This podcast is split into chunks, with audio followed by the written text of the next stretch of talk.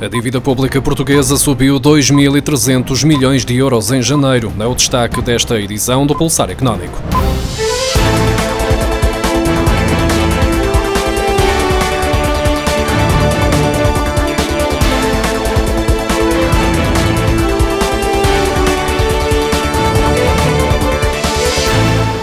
O ano começou com a dívida pública a subir 2.300 milhões de euros, atingindo os 252.100 milhões de euros, de acordo com os dados divulgados esta segunda-feira pelo Banco de Portugal. Este é o valor mais elevado desde setembro do ano passado. Para o aumento verificado no primeiro mês de 2020, contribuiu essencialmente o acréscimo dos títulos de dívida, que foi parcialmente compensado pela redução dos certificados do Tesouro. Este desempenho surge depois do governo ter fechado o ano passado com a dívida pública nos 117 8,7% do produto interno bruto, menos 12,2 pontos percentuais do que o estimado pelo executivo. É o valor mais baixo desde 2011 e acontece não só por via da redução da dívida, mas também pelo avanço positivo da economia que registrou um crescimento de 2,2% no ano passado.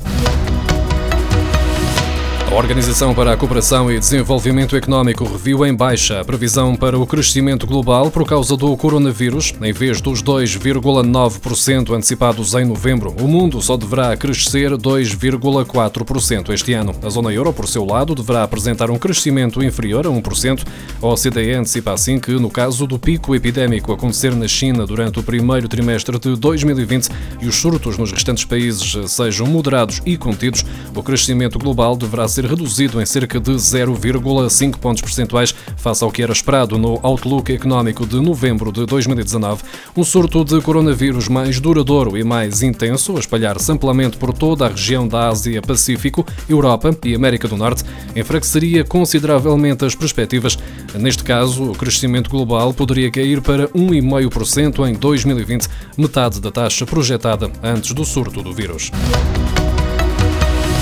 Em 2018, Portugal foi um dos países da União Europeia que menos investiu em defesa. Os gastos nacionais nesta área corresponderam a 0,8% do produto interno bruto, segundo os dados do Eurostat revelados esta segunda-feira. Trata-se do quinto valor mais baixo da União Europeia, tendo em conta a média de 1,2% registada em 2018.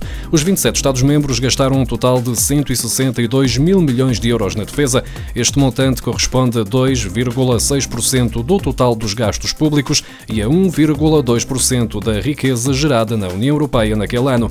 No caso particular de Portugal, tendo como base os dados provisórios, as despesas com a defesa terão ficado em 1.680 milhões de euros em 2018, ou seja, 1,9% das despesas totais do Estado e 0,8% do PIB nacional daquele ano. Portugal estava assim bastante longe das metas acordadas entre os membros da NATO em matéria de investimento na área militar, metas que estabelecem que o investimento seja no mínimo de 2% do PIB em cada país. O número de trabalhadores das administrações públicas que se encontram em situação de precariedade quase não baixou em comparação com o verificado em 2015, ano em que António Costa assumiu o cargo de primeiro-ministro. Isto apesar do programa de integração de precários estar prestes a chegar ao fim. Segundo os números da Direção-Geral da Administração e do Emprego Público, 10,6% dos funcionários das administrações públicas tinham contratos a prazo no final de 2019, o que compara com os 10,9% registados no no final de 2015. O programa de regularização lançado pelo governo não foi suficiente para contrariar a tendência. O peso dos contratos a prazo pouco baixou quando comparado com 2015. No Estado, a taxa de precariedade caiu apenas 0,3 pontos percentuais entre o ano de 2015 e 2019. Na administração regional e local, piorou em 1,2 pontos percentuais. Em janeiro e fevereiro, as reclamações contra o Serviço de Estrangeiros e Fronteiras quase triplicaram em relação ao mesmo período do ano passado. De acordo com o portal da Caixa, foram registadas 126 reclamações até 29 de fevereiro, ou seja, em média, cerca de duas por dia. Entre as queixas registadas em 2020, 63 estão relacionadas com a intenção de cidadãos estrangeiros regularizarem a sua situação em Portugal. O número de queixas dirigidas ao Serviço de Estrangeiros e Fronteiras já tinha registrado um aumento significativo no ano passado, ao passar de 310 reclamações em 2018 para 707 reclamações em 2019, o que representa um crescimento de 128%.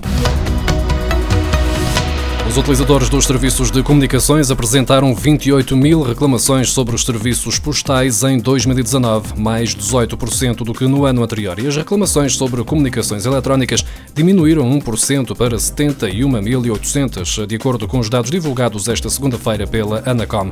No total, os utilizadores de serviços de comunicações apresentaram cerca de 100.600 reclamações no ano passado, representando uma subida de 4% face a 2018, devendo-se este crescimento ao aumento do volume de reclamações sobre os serviços postais. Segundo o regulador, os CTT foram o prestador mais reclamado, sendo alvo de 83% do total das 28 mil reclamações relativas ao setor postal em 2019 e tendo aumentado em 12% as reclamações comparativamente a 2018 para um total de 23 mil.